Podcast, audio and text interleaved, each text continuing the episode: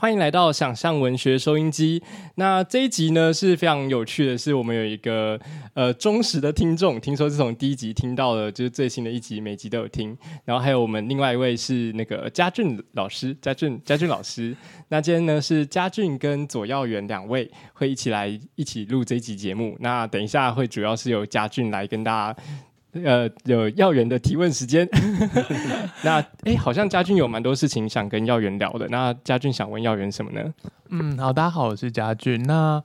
呃，不过我刚刚也是刚才知道，就是耀元是这个节目的忠实听众，我觉得非常的可怕，因为好像之前有一集收音机，我们就有在算说，那个如果一路听下来，好像也总共也听了一天了，还是多少了？哦，对，所以就是。冠宏的声音也陪伴了，真的是一个非常亲密的一个。一半以上的集数，冠宏都不在。哦不，对对。那好，那耀元，左耀元今天他是特别上台北来参加这个九哥所办的年度小说选的颁奖典礼。那我们也非常的恭喜他，就是左耀元老师以《梦幻变影》这一篇小说入围了去年一百一十年度九哥所。中文音所主编的小说选，那耀元要不要先跟大家简单的打个招呼？嗨，大家好，我是耀元。那就对，恭喜耀元老师。刚刚文选会 那我有什么感觉吗？是不是要恭喜一下嘉俊老师？因为嘉俊老师其实这本也有被选进去，讲的好像你没有被入选一样。没关系，其实我看入选名单的时候往下滑，那时候说，哎，九哥今年的年度小书选出那个名单出来嘞，然后再滑说，哦，童伟格啊，黄景树，然后再赖香盈，然后往下滑。吴家俊，然后这时候吴家俊在隔壁，非常低调。OK，嗯，那对，就也蛮想问耀远老师，对，就自己入选，就是台湾这样年度的盛事吧。就是年度小说选，那跟着一批前辈，然后也是非常耀眼的一些文学新星们 一起入选，像吴家俊啊，没有，没错。哎，我要我要抱怨一下，就是 他们死活不不愿意把我归类在文学超新星，就是觉得我已经出道很久，所以不算，已经不算超新星了。对，我就觉得很讨厌。嗯，对，那那老师自己怎么说？虽然也经过一段时间，但就是一路。感觉自己入选年度小说选的心情，还是有什么感想吗？呃，其实老实说，我嗯，从很很小的时候就会去买九哥的小说选，还有散文选，对，然后好像我去前几天去翻一下床头，好像从。九九年就开始在买这样子，陆续买，而且好像有不小心买到重复的这样子，对，也搞不清楚，因为我一直觉得他出版社感谢你的贡献哦，是，对，所以一直觉得里面选的文章啊小说都是蛮有指标性的，可是反而是自己被选进去之后，就觉得呃，不知道是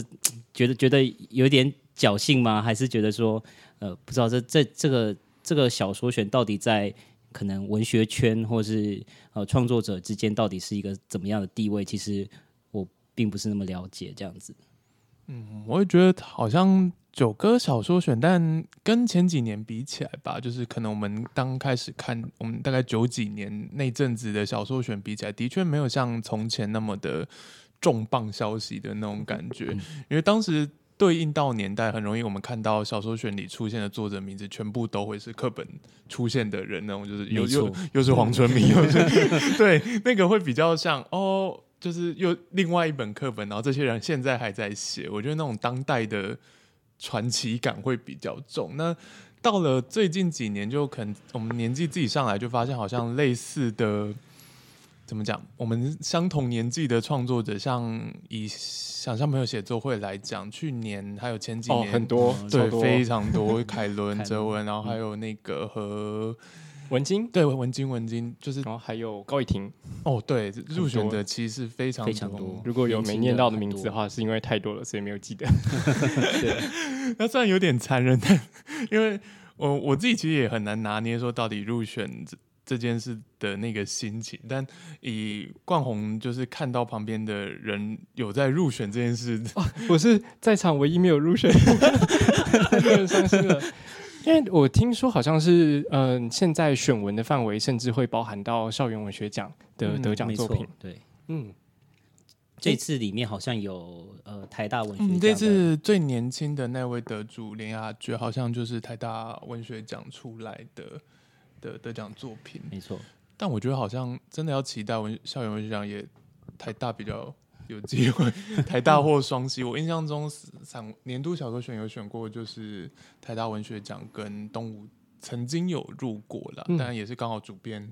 那一有年有去评审评审会，议，所以其实还蛮真的蛮机缘的，就也不是真的他超猛或什么。因为像今年蛮特别，就是我们刚跟耀元在讨论，就是年度小说选今年没有选到我们自己很在意的玲珑三文学奖。哦，对对耶，今年完全没有选到哎。嗯，是，我就觉得蛮特别的。对，就是 今年是不是宁荣三文学奖首奖从缺？没错，是不是评审觉得普遍稿件素质不佳？那边就对，那可以再录一集讨论。那蛮好奇那个呃，你耀元的这篇，因为他其实选文范围会来自各种地方。我自己看那个九哥的专访，然后中文英是说他选这些有一些呃目标性是这些作品是遗珠，然后那个遗珠是说就是他。呃，可能还没有发表成整本的作品，所以会来自比如说刚刚我们提到的文学奖，比如说来自文学杂志的单篇。那呃，家俊的是来自我的应该是我是在杂志上发表的，对，就不是文学奖出来的。然然后耀元老师应该是在嘉义桃城文学奖的得嗯，没错。对，就是这次陶城很幸运，就是呃钟颖老师是其中的评评审这样子，小说小说组的评审，对，嗯，我觉得也蛮讶异的，就是因为嘉义就桃城文学奖在能见度上面，并不如其他，譬如说台北文学奖跟、就我们会讲的地方文学奖，会先想到那三大，就台北、台中、高雄，然后顶多也不是顶多啊，对不起，就是 顶多 顶多从从奖金上来看，会看中兆镇。对，会看中道镇，然后对还有新新北因为对新北新北那个截稿期很容易，就是我们不具名的某人表示，那就是每年尼龙山没上的作品的 第二站这样子，因为他差不多是败尼龙部复活。，对尼龙山公布没多久，就是新北的截稿日。对，那嘉义文学桃城文学奖是近几年其实。可能比较少出现在大众视野的对我刚刚就想到就是桃城，我记得不是桃园，然后是嘉义。对没错，对，然后，但这次呃入选的这篇《梦幻病》，其实它在前面我觉得有一个非常好玩的点，就是其实它有蛮，我觉得蛮确实的一个嘉义的地景描述，就是因为你写到那个高楼，然后最高，然后去那边去嗯嗯嗯靠近。但我不知道耀文老师是嘉义人吗？因为这这个我对我来讲，他对创作者来讲算是要填掉蛮多才会知道的事情。哦，因为我刚好有一个朋友就是嘉义人这样子，嗯对，所以他那时候真的就是住在嘉义，曾经是嘉义最高的那个房子这样子。嗯，然后他就会常常讲说，就会有人 偷偷跑去他们顶楼，然后寻短这样子，啊因为那边是可能嘉义市市区某种名景点吗？对某种 最容易达到的高度这样子。嗯，我我来念一下这一段好了，因为这这个我觉得作为一个小说开篇，或者说他在一种地方文学奖的比赛，它其实非常的强势。就是呃，我自幼心里有也有一个痛处，是每当班上同学问我你家在哪的时候，我都会回答弥陀二路最高的那栋啊。其实有好一段时间，那也是全嘉义最高的公寓，而我家住二十层顶楼，查过了，嘉义消防局的云梯车最高也只有到十三楼。我每天都活在危险之中。哦，闹鬼的那一栋嘛，同学总爱嘲笑。就这边其实我，因为他拉出一个很明确的，包括一些文学我们讲的很无聊的，就是比较悲剧性，或者是他的某一种荒凉感，这个瞬间被拉得很漂亮，而且一瞬间就提醒我就，譬如说我们要写加一的时候，就觉得他至少第一瞬第一时间没有想到很强烈的可以操纵的元素，然后他讲到闹鬼的时候就，哦，对，嘉义是个 非常非常多鬼故事的地方，对。没错，对，而且我注意到另外一个点是，这个短短的段落里做了一个反转，是他如果住在，不好意思，这篇我还没看，因为其实他公布算没有很久。然后，但是刚刚我注意到一个细节是，如果他是住在一个这样嘉义最高高楼，那理论上房价不会太低。那所以主叙事者者可能是一个经济阶层不是太低的人，那原本住在豪华的大楼应该不是件坏事，嗯然后但是他却反转说，哦，就是我那一家是闹鬼的地方，而且我住的地方是云梯车到不了的，所以我一直都活在恐惧当中。嗯，没对，我错觉得，这反转也蛮漂亮的。谢谢。这 个这篇小说在设定啊，就是比较创作者出发的话，当初在设定的时候，呃，关于嘉义就是要投嘉义的文学奖上面有做什么，就是还是我们没有看出来的部分吗。嗯，其实像是嘉义的部分，就是很惭愧的说，就是因为每年文学奖季有很多的文学奖要去投这样子，那但是我其实，在故事在生成，或是我在在写大纲的时候，其实那些故事不见得是有跟地方做紧密扣合的，对，因为像这一篇，其实它的核心还是就是在梦幻跟病这这个部分去做探讨，所以我一开始的呃，就是创作的理念也是从这里去发想的。那就嘉义的东西比较像是 加上去的。加上去的，这个我想这好像也是地方文学奖常常会遇到的一种状态，所以常常会有一些评审说啊，我觉得就只是把那些地名带带进去了，就是换成任何一个地方都可以。好像都可以这样子，嗯对。对。确实，那我觉得这就是地方文学奖就是非常困难的地方，就是你同时要有一定的限定性，就写出那个地地方，但同时间你写的太限定的时候，当它到一个比较大范围的讨论，譬如说今天如果要选年度文选的话，就除非真的是很走生猛新乡土路线的那种，不然就很容易。就是哦，你这个写的太太太高雄一堆海这样子，就很容易会 会先被排除，所以这也是我觉得比地方人讲其实不太容易的，就真的对在地人还是有某一定程度的优势吗？我不太知道。那就是这一篇的篇名叫《梦幻病》，但是其实他我觉得他很聪明的是，他抢了两个。应该说，他把“梦幻”这个词有一个多义性。那最明确的应该是“梦幻”，它本身就是一种 dream 的那种想，跟梦幻意象，或是他在那个里头设定有一些异病关系里面父亲的幻肢的那个部分。但他又有一个很明确的是，他在神奇宝贝，里面的梦幻，对没错，是对，那就是超梦跟梦幻的那个梦幻。嗯，那 我们是神奇宝贝那个年代的，现在大家都讲宝可梦了。没错，没错。对啊，我觉得冠宏可以就是花花点时间好好看看这没篇，问题，非常的好玩啊，一定对，就是是一定要的。特别是不只是冠宏，在场的各位听众也是可以好好花时间读这篇有趣的作品。对，就是刚刚本来想问一个问题，就是为了冠王，我觉得好像就先藏住这个问题好，就是对于可以啊，问啊就爆雷啊。不行 不行不行，他最后我觉得很美，哦，对，最后有某一种嗯，对，有一种有一种梦幻的 梦幻的美感吗？美感，梦幻美感。那那你问，然后刚好耳朵先遮起来。没有，但我觉得那个梦幻美感，我们可以讲回比较技术性的问题。如果听众还没听过，可能我真的蛮建议大家可以看一下梦幻，因为它是毕竟是一篇呃，我觉得是得奖出来的小说，有非常多的技巧。跟我说，我认为也不一定说成技巧，比如，不如说它的设计上面其实有非常多的机关，然后那个东西是可以非常快在这种比赛场合里抓住评审的眼珠的。那其中我觉得很漂亮的一点就是，其实这篇小说的时态一直在跳、欸，嗯，就是一开始他给了一个有点像影子一般的，就是呃，有点像我我印象中记忆里的那个时间，然后我们以为要用现在是开始讲的时候，他又开始用过去式，然后在最后那个跳，其实我对我来讲是非常大胆的，就是嗯、呃我看一下，大概在最后那边就是。有一段他写双十连假，母亲南下来找我，我开车去客运站接母亲。就我们看到开车就知道，这个他其实已经脱离那个小学生时代，对他脱离学生时代非常非常久，那、他瞬间拉了一个很远的地方，但我们以为他要做一个回想式的结尾的时候，他最后突然又拉回去，就是在记忆的深处有一件事还是深深的触动着他。那以目前呃小说的显学，就是会认为说短篇小说的时态调动不要太过夸张，但在《梦幻病》这一篇里面，却反而我觉得它是有一点在不断的在各个时间的来回，而且跨度有点大的情况下，却反而一直不断地去强调对他来讲最重要，或甚至是内心一个即使长大，我可以很平静的叙述，但那个伤痕还是在那里的那那样的状态。想问，当初在写的时候是怎么安排《梦幻病》这整篇小说的这个时态？嗯我觉得嘉俊把这篇讲的好深哦，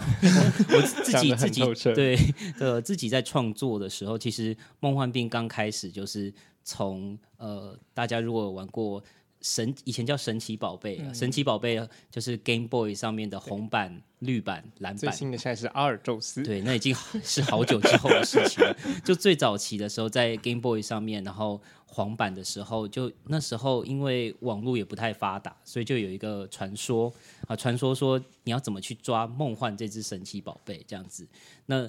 当时就有一些就是在坊间啊，或是在一些呃什么奇魔家族啊，或是在同学之间会去传的一些传说。都市传说的那种。对都市传说，你要怎么去抓这个梦幻这样子？然后这个梦幻追寻梦幻的这个过程，然后我就想说，哦，这个东西好像蛮有趣的。然后再再配合我，可能当时有呃有看到一些呃临床上面的疾病这样子，就是他们有些呃精神方面的疾病跟追寻梦幻，还有梦幻它本身的特性有很高的相似性，就是呃梦幻它的绝招就是它可以去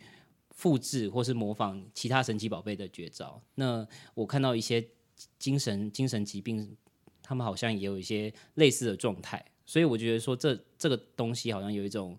文学上的一种关联性，然后我就试着把这两个东西做结合。其实最核心的概念，我就觉得哦，这两个都是梦幻呢。那我把 如果把这两个东西结合在一起，感觉会有一个东西可以玩这样子。了解。我我还没看过，这样听起来蛮有趣的。我以为你会想、想提一下以军哥哥，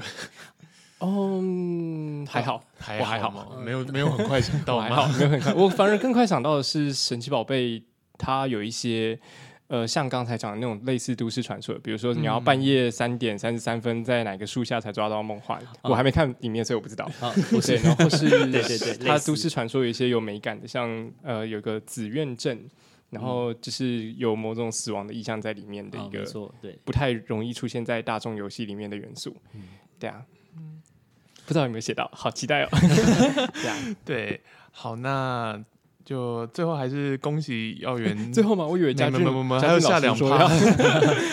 你可以聊聊他跟骆宇君的美感哪边？降生十二星座吗？还是哪一个？我的是，我刚想到是直子啊，哦侄子，你说那个逃不出？对啊对啊哦那个 Pac-Man 的那个游戏，因为对我来讲，他在文学上的技巧，直子也用了很大量的时间去躲那个意象，对然后他让他让角色去空白的一阵子，就是角色不愿意去讲的原因是他在这方面情感太脆弱，以嗯至于他的那个抑郁会变得非常的不确实。嗯，对，但短片因为毕竟字篇幅有限，就是不可能像陆宇君那么夸张的在开 开始幻想。但对，总之就是这篇能进入这个九哥的一年度小说对，选真的欢迎大家去在里面的。欢迎大家去购买这一本。这本这次的年度小说选的得主是我们的童伟格老师。那呃，钟文英老师在编排本书的时候，一选了，诶，是选了几位啊？反正老中青三代都各有大量的人人选入选。然后我我觉得这次。如果大家对小说有兴趣的时候，可以应该说可以来看一下，就是各个年代的人，还有大家在进行的小说实验会有什么不同。实在是，如果时间真的不够的话，用一本去总结一年的小说，真的是一个我觉得蛮幸福、我觉得 CP 值蛮高的 CP 非常高的事情。好，九哥没有帮你们宣传的，九哥听到了吗？对，不是 本节目感谢文化部赞助播出，就是该念的都得念一次。那接下来我们有点想跟耀元老师谈一下，就是呃，目前那个应该说耀元老师本来就是高雄人嘛，然后现在也是待在高雄这样子。嗯，对，是那诶，我这边其实想先问冠宏，如果高讲雄吗？对讲到高雄，然后讲到文学，你会想到什么？我人生只有去过一次高雄，然后是高雄文学馆的市集活动，那我帮他们测了算两年的展，就是当工作人员。嗯，一年是线上，所以我工作了一个多月、两个多月，然后做了很多事情都没有见过高雄文学馆本人。然后到第二年的时候是去高雄文学馆筹办文学市集，嗯然后所以才真正到高雄，然后就只有去过那一次。那从冠宏的角度看，会觉得高雄文学文风鼎盛吗？高雄文学馆很棒，除此之外我才知道。真的很漂亮。对，高雄文学馆不止漂亮，就是我他们是一个很有活力的文学馆，然后很勇于去做各种文学的尝试。对啊，嗯，取而代之的是听说工作时数都很高。对啊，因为我本身也是高雄人，但跟耀远不同的是，就是我好像十八岁之后几乎就没什么在高雄生活的，嗯，但就是从那个耀元提供的资料，或者我们在偷偷点掉的时候，就会发现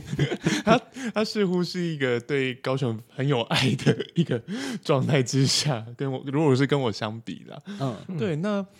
嗯，而且我觉得有一点，因为我我我自己成长的时候，高雄我会觉得写诗的人比较多，哎，是，就是因为那个时候达阳对对林达阳老师他们还有那个时候其实像一些特殊的，像追奇那个时候慢慢的窜出来，嗯。然后还有肖一辉，其实那个时候也是高雄，他很早就在写诗，那早些我们大概在高雄会知道他，那后来在全国拿奖，嗯。然后写散文的，可能我我的年代印象就可能比较呃呃，刚还有很多人没有提到的夏夏老师，不要在意，对不起没。有提到是因为太多了。对然后散文的话，可能像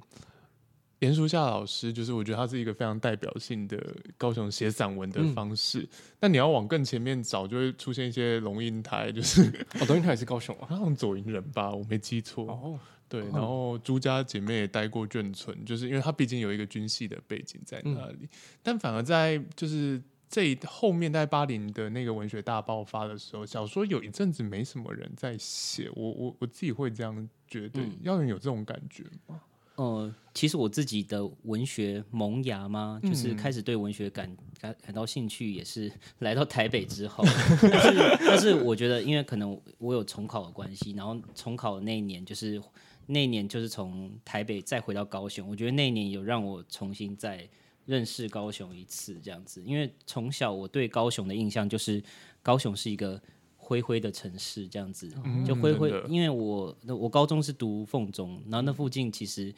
呃说实在，就是那里的建筑也不够老，它不够老老也没有到变成历史文物的那种老，但是也不是也也不够新这样子，所以它就是卡在一个非常尴尬的位置。那那我觉得，因为那边很多就是那时候我出校园，我们校门口就是一间卖车子的这样子，所以、哦，我有印象，对。还有家乐福吗？Subaru 这样子，对，旁边还是家乐福 这样子，所以就是在一个呃，我在我小时候的印象当中，而且我国中、国小是在小港这样子，所以就是哦，你能理解，可能大家比较能理解你那个。们就说哦，就有种同乡的感觉，就果然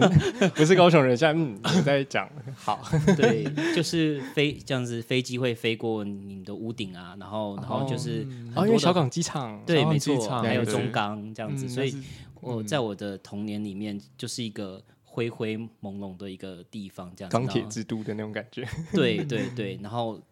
但我在重重重新回到高雄之后，就是可能在文学萌芽之后回去看高雄，就会觉得说，其实高雄它有非常多呃，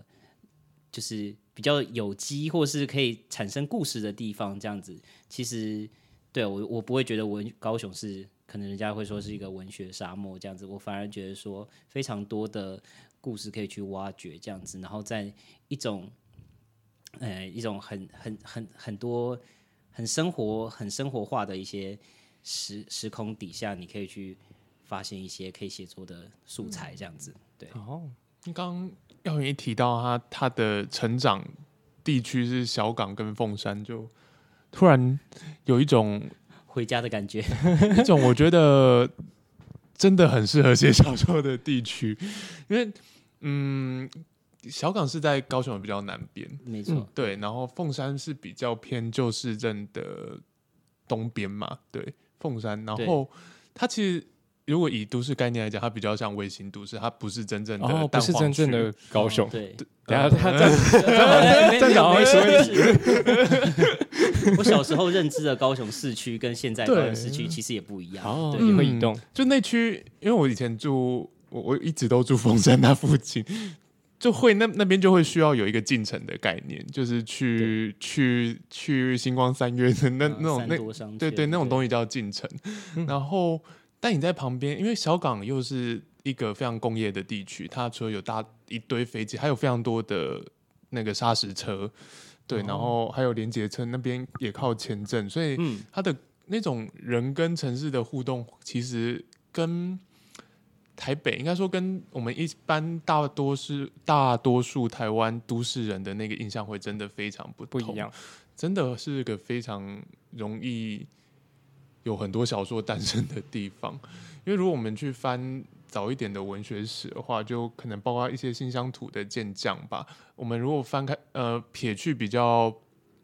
学院派的王真和，他们就是毕竟是现代主义启蒙的。那像可能像杨清处，或者是像一些那个时候的一些乡土健将，很多也是在高雄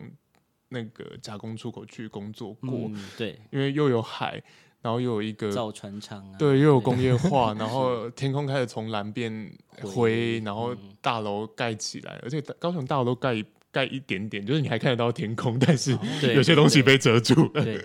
就是它没有盖得很密集。高雄高雄的那种状况非常的特别。那刚提到文学启蒙，那个小时候最喜欢是哪一位作家呢？小时候最喜欢的作家啊，或是有想模仿谁吗？哦，其实就是大概就是在文学启蒙那个阶段，其实也没有很特别，就是那时候开始看村上春树，就是 上大学之后开始看村上春树，就觉得哇，这样写也太酷了吧？可能就是 就是在高中的时候，就是其实就是真的就是都在念书这样子，那那也没念得多好这样子，然后上了大学之后就会觉得说不行，我要加入一个酷酷集团这样子，我就看酷集团吗？酷酷酷集团的人都在做什么，我就要我我就要来好好的调音乐，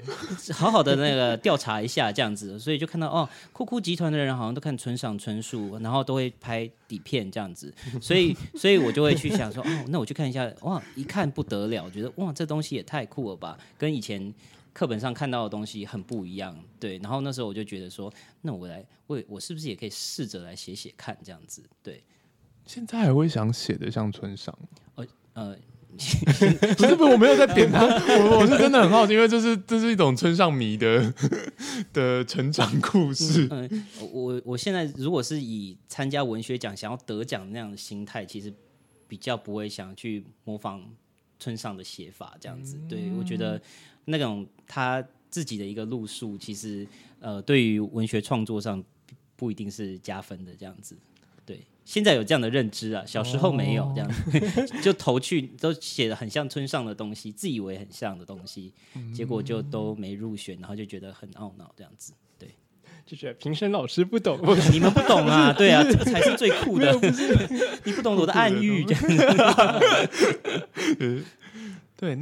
嗯，那刚提到就是高雄，就是是一个嗯，以校园生活地区来讲，它其实有非常多的元素，或者是说你那个时候回到高雄，突然发现它蛮很有很多东西想写的。那你有什么特别想要拿来写成小说的高雄的地景，或是他经历的那个时期吗？嗯，其实我在小时候的时候，我一直觉得就是我的生活很很平凡这样子，但是就是慢慢长大之后，我会发现说，其实我是在一些很奇怪的地方，然后过着平平凡的生活这样子，然后我会一直认为说，在那边经历的事情，好像其他其他的其他的人、其他的创作者可能也有同样的经历，那不值得去书写这样子，然后在。可能文学萌芽，或是 慢慢的会去体会这些地方的美感的之后，我才发现说，哎、其实能写的东西好像还蛮多的。这样子，就是如果是以呃，我当年就是重考的那年回到高雄啊，那年花了非常多的时间在呃 K 书中心这样子。但是如果要 K 书之余，就是有时候会觉得很寂寞，或是觉得很。很很想要发泄的时候，就会去网咖这样子，对，会去网络咖啡厅这样子，然后在那边其实遇到非常多很神奇的事情，这样子，对对对，像是在五甲那边有一间网咖，现在已经倒了，就是它叫做蓝鱼网咖这样子。哦，那那时候它蓝鱼是蓝色的鱼，呃蓝色的语语言言的语言的对语，对蓝鱼网对不知道哇，知道真的是家军有没有两两位真的是同乡，搞不好搞不好你在打那现场的没有没有我都去尬网了。哦对，对，就是在那样的地区，其实我觉得在那个地方，就是你去网咖的时候，你就会看到说，就是呃，有些阿北他整天就在那边，然后那可能他会拿外套把他的那个就是包厢盖起来这样子，然后我爸都会跟我说，那些都是那些讨讨讨债的人这样子，他们欠债跑到那边去躲起来，对啊，然后在呃那样的地方，我会看到说有家长会带整全家的小朋友去那边一起打网咖这样子。哦，好对对，没错。然后，而且我也觉得，就是假如说你要让问我说，就是最好吃的泡面在哪边，我我会毫不犹豫的回答，网就是咖泡面网咖泡面好真的真的超级好吃。嗯对，没错。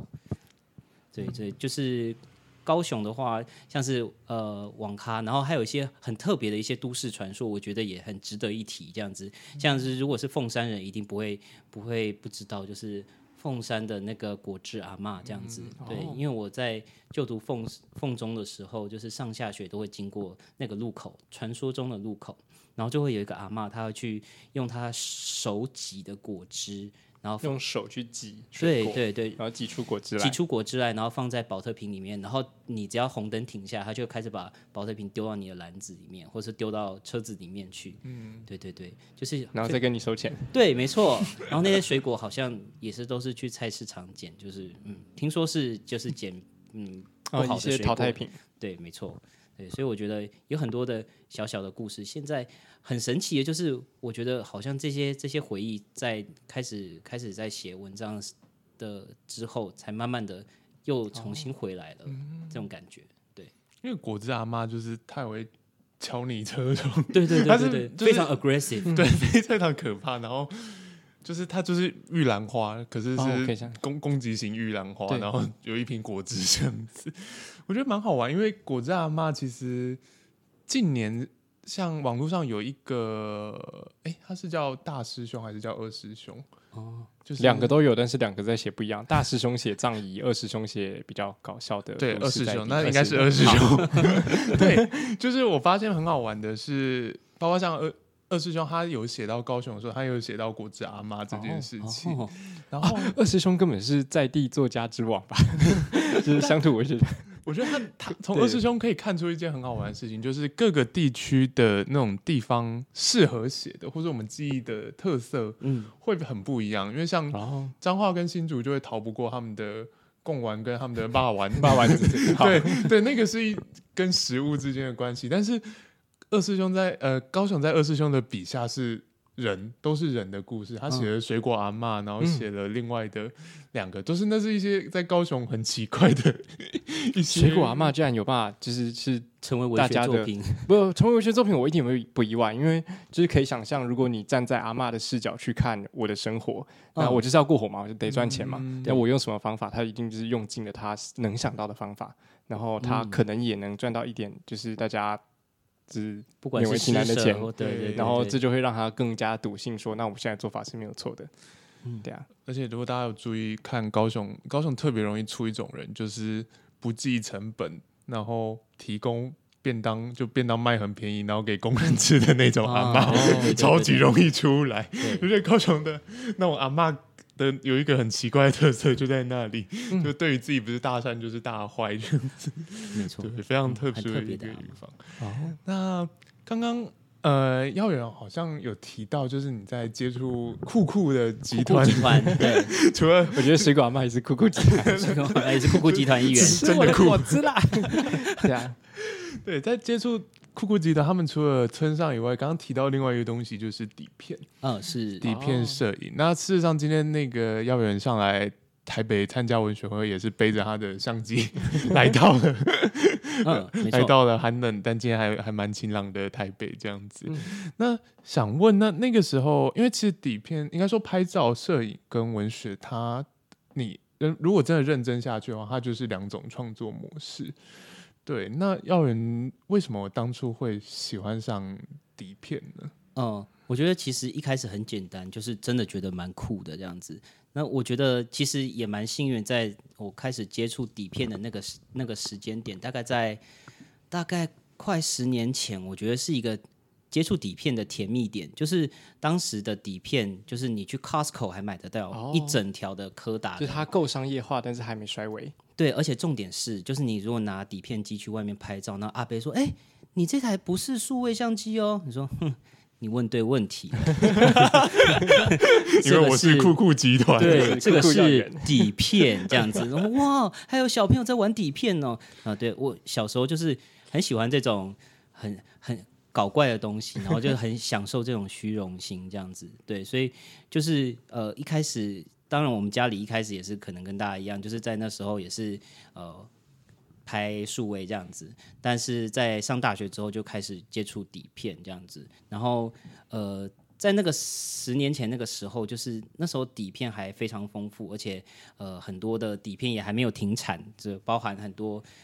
呃像是富士啊，还有柯达、啊、或是 Konica，他抓得住我 Konica 这样子，还有像是呃意大利厂的 Solaris 或者是。日本的底片，或是德国的底片，各式各样的底片，其实就是一个哦，都还买得到。，对，还买得到，而而且价钱也不会说非常的夸张的一个年代，而且都还底片还很新鲜的时候，那时候去玩底片其实是一个很好玩的事情，这样子，而且就是成本来讲也不会说太高，对，因为底片总是要冒冒着一定的风险嘛，就是有可能会漏光，或者这卷底片根本你没装进去坏掉，这样子，是各式各样的问题，这样子，其实然后就是开始玩底片，其实刚开始就只是觉得很酷，但是在过程当中我发现就是。其实底片它是呃充斥着各式各样的缺陷，就是我们数位数位数位相机出现，就是要去代替这样的缺陷嘛。可是我在这些缺陷当中，我找到一些看见了美，哦，对对对，看见了一些呃一些美感这样子，对，像是底片，大家最常常见的就会说底片的颗粒感这样子，像它的、它的 grain 这样子，哦、它的颗粒感很像是画作这样子，然后。呃，我自己是觉得，就是比起数位的那种锐利的锐利和高对比，然后高高饱和的那种画面来讲，是更有诗意、更有氛围的，这样更有回忆感的。所以，当我把我以前的底片的照片呃点出来看的时候，我会觉得说，哦，好像比较容易回到当时的一个情境这样子。对，所以就是底片带给我的缺陷感，其实反而成了一种美感的呈现这样子。对，所以现在也不会想转数位。呃，其实现在就双修这样子，对，就双修，就是其实底片现在相在现在去玩底片的成本相对的是那应该是高喽。比较高。可是如果对于呃两个都没有的朋友想要接触摄影，其实我觉得底片在现在来看还是相对的也没那么贵哦。就是你仔细去算，其实现在假如说你要去直接投资一套就是数位的装备，可能你要花接近十万块钱。对，军备竞赛，对对对，但是你底片相机其实从因为底片的历史非常的长，这样子在那段过程当中有很多很很棒的相机，也有很普通的相机。那可能你上网去查，或是看你最喜欢的 YouTuber、最喜欢的摄影师，他用的那几台可能都被炒作到非常高的价格。对，但是你还是能够去做一点功课之后去投资，然后去买到一台哎差不多功能，但是呃没有那么帅气的，但是也是一样功能的底片底底片相机这样子。对，所以我觉得透过底片去创作，就是是一个很快乐的过程啊。对，他在创作的过程当中带给我非常多的快乐，这样子。对，哦那他嗯，作为创作吧，对，像好像刚刚已经隐约听得出来，就是底片给予，因为包括我们可能在刚刚讨论梦幻病里面记忆的那种嗯感觉，我好像多少，但我有点怕这就是一个投射而已，哦 自己乱想。对，那嗯，耀元是怎么去去理解自己在底片摄影跟文字创作之间，它是有关联的吗？还是它就是你的两个去呃、嗯思索自己的方式？我觉得其实他们的关联性就是我都在玩这样子，而且玩的很快乐，这样子、就是在底片其实硬要说起来，底片它真的是很很麻烦的一件事情，但是跟写作比起来，呃，都有它 麻烦的地方，对，都有它麻烦的地方。但是这些小麻烦，或是它的一些小小的细节，我会觉得说在当中获得一些快乐。像我每次底片在过片啊，或是它里面充斥着非常多机械，呃，以前旧时代的一些人们的一些智慧结晶在里面，我就会觉得是一种。很很满足的感觉，跟写作有有一点像，就是都是一个创作的过程。对，哎，过片是什么意思啊？过片哦，过片就是当你有呃，数位就是底片相机，如果是没有那种自动过片系统的，它它你就必须用手动去把你的拍拍完一张照片，你用手动去拨动一个哦，拨杆，去转对对对，让它转到下一张下一张下一张还没有曝光过的底片这样子，然后你再去拍照，再去好有时代感的设计。充满就是仪 式感跟对，充满仪式感，漫漫长的啊听耀元这样讲，就想起那个有一个作家叫袁哲生的得奖感言，就还算蛮有名的。但是我在看的时候，觉得受到某种感召，就是那得奖感言，我忘记是得哪个奖了，但他得奖应该是送行得联合报大奖的时候，对对对然后他的得奖致辞一般都是感谢谁感谢谁嘛，嗯。然后他是说了一个故事，他说就是他应该是年轻的时候跟哥哥出去玩，我印象中，嗯。然后有一台相机就是满心喜悦的出去拍照，那到处玩，去山上拍照，然后到哪边拍照，拍回家之后发现就是所有的照片都有他手指去盖住了镜头的痕迹，哦，然后那个缺陷感跟耀元讲的那种就是缺陷的美感，我觉得就很能够体会。对对啊，另外想补充的就是在底片相机当中，就是因为它经历过很多时代，包含就是可能一次大战、二次世界大战，其实它经历过的时代，它有非常多的故事在里面。当你哦使用那些故事，对，像是有些镜头就有它的故事在里面，像是有一个镜头叫做阿富汗少女镜，就是在、哦，我知道，对，就是在那个呃国家地理杂志、哦，在很有名拍一个的那个阿富汗少女的那个镜头。对，还有一个是胜利之吻镜，就是在二战结束的时候，在那个美国的街头上面，一战还二战？一战还二战？我就是有他把他抱起来的那个，对对对，抱起来亲吻的那那那个嗯那个那个镜头。对对对对对，就被炒价 炒作的特别高价。对，但但这些镜头就可能会比较贵一点，这样子。对对诶对。那有点好奇啊，不，时代不对。我刚刚好奇的是有那个秃鹰看小孩镜吗？好像没有特别听到那个那个镜头，那好像有点残酷哦。我用这个镜头好像一个杀手的感觉。对你就是我觉得这样好美哦，就是这个镜头它的极限，也不能说极限，这个镜头能够做到这个可能性。他曾经对他曾经看过某一个非常震撼的画面，这样子。很非常的漂亮。但有一点好奇，因为刚刚提到过片的时候，耀元是说那是你非常在在摄影的时候很快乐满足的一个部分。对，那反过来在文学里面 是什么时候呢？什么时候想想啊？想不到，对没有什么快乐跟满足。哦这样接回来也是 OK 的。嗯，大部分的人是获得奖金的时候，不是？其实其实我觉得最快乐的时候是当你有那个 idea 出来的时候、哎、哦像梦幻病，就是当我想到说，哦，我用这个梦幻这只神奇宝贝的秘技跟这个疾病能够做结合，然后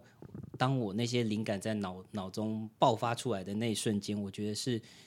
最快乐的。然后接下来就是开始写。那个那个过程也不错，但是那个那个快乐度就一直消减，然后开始修 修改文章的时候，就是最痛苦的时候，这样子。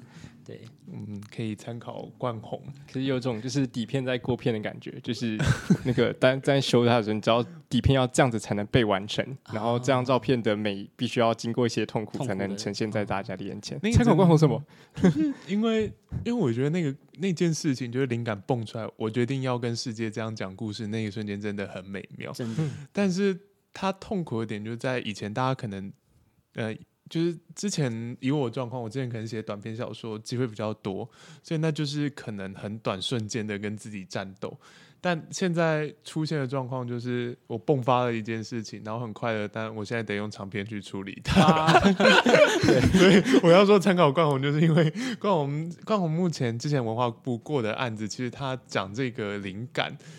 就在大概去年很早之前就有跟我提过这件事，好像是去年上半年就有跟我提过。哦，对，因为是那那一篇小说其实是去年上半年写的，没错。对对对，然后等于说他现在冠宏也在经历一次非常漫长，然后而且那个比较麻烦是牵扯到历史的那种。